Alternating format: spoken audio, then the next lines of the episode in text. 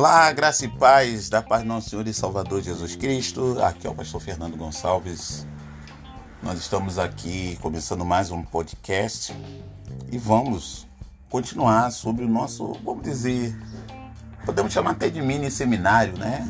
Um mini seminário sobre construção espiritual, onde nós vamos ter realmente entre julho, junho e julho um seminário no local que a gente vai começar a fazer aulas sobre isso. Mas nós vamos continuar, né? Tivemos a introdução, que com certeza você já ouviu. Então, nós vamos agora começar a debater alguns assuntos. E hoje nós vamos falar um pouquinho, sem mergulhar, sobre o ego. Né? O ego ele tem algumas definições. Por exemplo, de uma maneira muito geral, o ego é como se ele fosse o núcleo da personalidade. Né? O núcleo da personalidade humana, da personalidade perdão, pessoal. Né? Então você já começa a entender se há um núcleo, existe algumas situações, construções em volta desse núcleo. Só existe um núcleo porque uma outra parte ela vai existir. Entendeu? Dentro de um contexto da psicanálise, né, é, ali vai dizer que, se eu não estou enganado, o conceito do ego ele é um conceito é, de Freud, freudiano. Né? E se é um conceito freudiano, você sabe que Freud era judeu. Então ele vai pegar, é, ele vai pegar, como é que eu vou dizer essa palavra? Ele vai beber da fonte da sua crença, que depois ele diz que deixa de ser, sobre essa questão, porque ah, dentro do conceito de que ele veio, né, dos conceitos do judaísmo, e também na igreja no primeiro século acreditava nisso até os anos 80, 90 do primeiro século, ali onde a igreja estava, acreditava nessa questão, porque em hebraico existem cinco níveis de alma, porque cada palavra para alma em hebraico é um nível. Tá? E quando pode deixar aqui mais à frente, né, lá no curso você vai ver sobre isso. Então Freud ele pega um desses níveis, entendeu? Para falar de, desse conceito do ego. Se eu não me engano, se eu não me engano, acho que ele escreve isso na sua segunda tópica.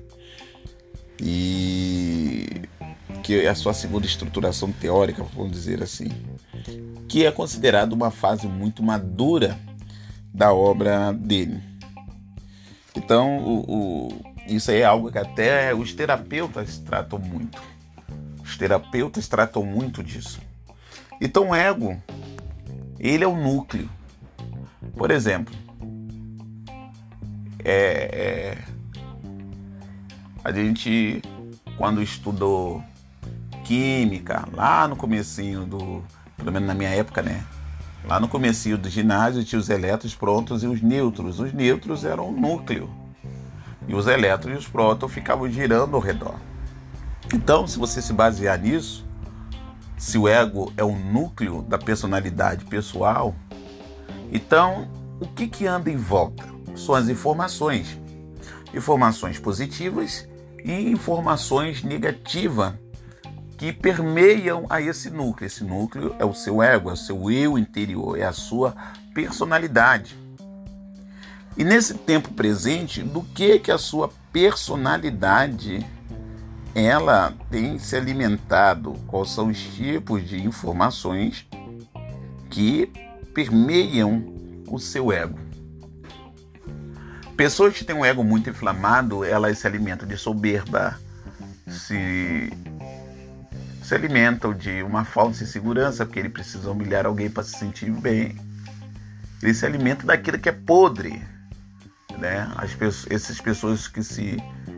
que num popular seria aquele que se acha o dono da verdade, que ninguém pode mudar o pensamento dele, que ele sabe o que é. Isso aí é um comportamento muito infantil, pelo fato que pessoas maduras elas vão uh, buscar ter ajuda porque ela sabe que o próximo sempre tem algo a acrescentar.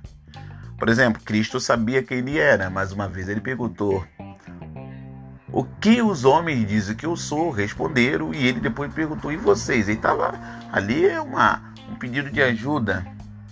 Um pedido de ajuda nem sempre é um pedido de socorro. Um pedido de ajuda muitas vezes é um pedido de compartilhamento, um pedido de crescimento, um pedido para que outra pessoa lhe ajude a se elevar ou lhe ajude a crescer.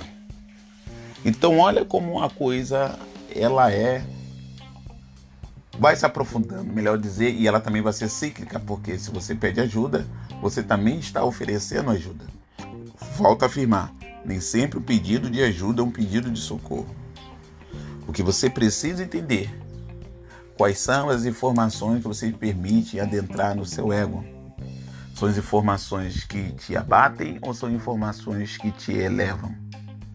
São informações das frustrações das pessoas que elas querem colocar algo em você ou se baseia naquilo que os céus ditam sobre a sua vida. É como eu disse num outro podcast. Eu preciso saber onde eu estou. Se eu preciso saber onde estou, então, primeiramente, eu preciso saber quem eu sou. Mas essa resposta sobre quem você é pode deixar aqui no seminário, realmente você vai saber disso. Mas quando eu digo assim, você precisa saber aonde você está, é porque você vai entender aonde as informações que você absorveu e ainda absorve, até onde te levou ou até onde levaram vocês. Então, o que que você que o que eu, o que que eu preciso que você guarde? É o seguinte, que o ego, ele é um núcleo. E todo núcleo tem informações girando à sua volta. Informações negativas e informações positivas. Qual tipo de informação que você tem se alimentado na sua vida eu não vou entrar na vida financeira primeiro. Na sua vida sentimental. Todas as frustrações que você passou estão lhe abatendo ou estão lhe fortalecendo, te tornando um homem, uma mulher melhor.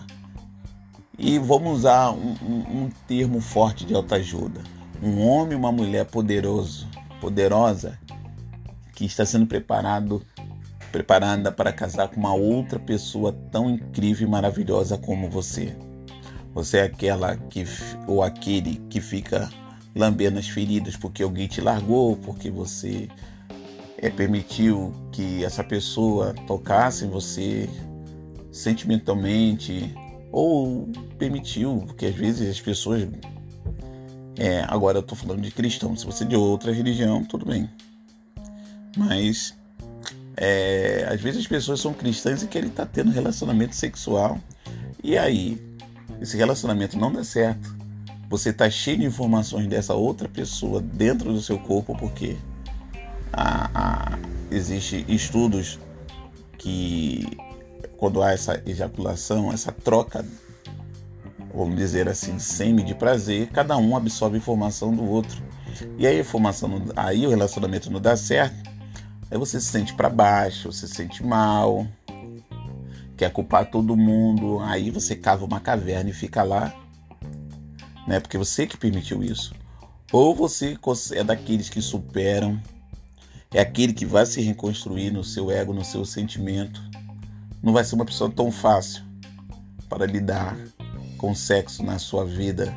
Você vai ser daqueles que vão querer isso só após o casamento porque você é um homem, uma mulher preciosa. Como você lida com as frustrações que as pessoas impõem na sua vida profissional, na sua vida familiar, na sua vida ministerial?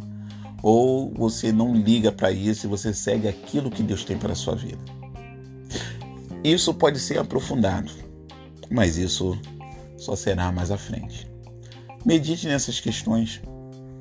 Quiser compartilhar alguma coisa, só fazer contato comigo, seja pelas minhas redes sociais Convívio do Reino você pode caçar em qualquer lugar ou pelo nosso site www.convividoreino.com.br. Nós estamos aqui para poder te ajudar.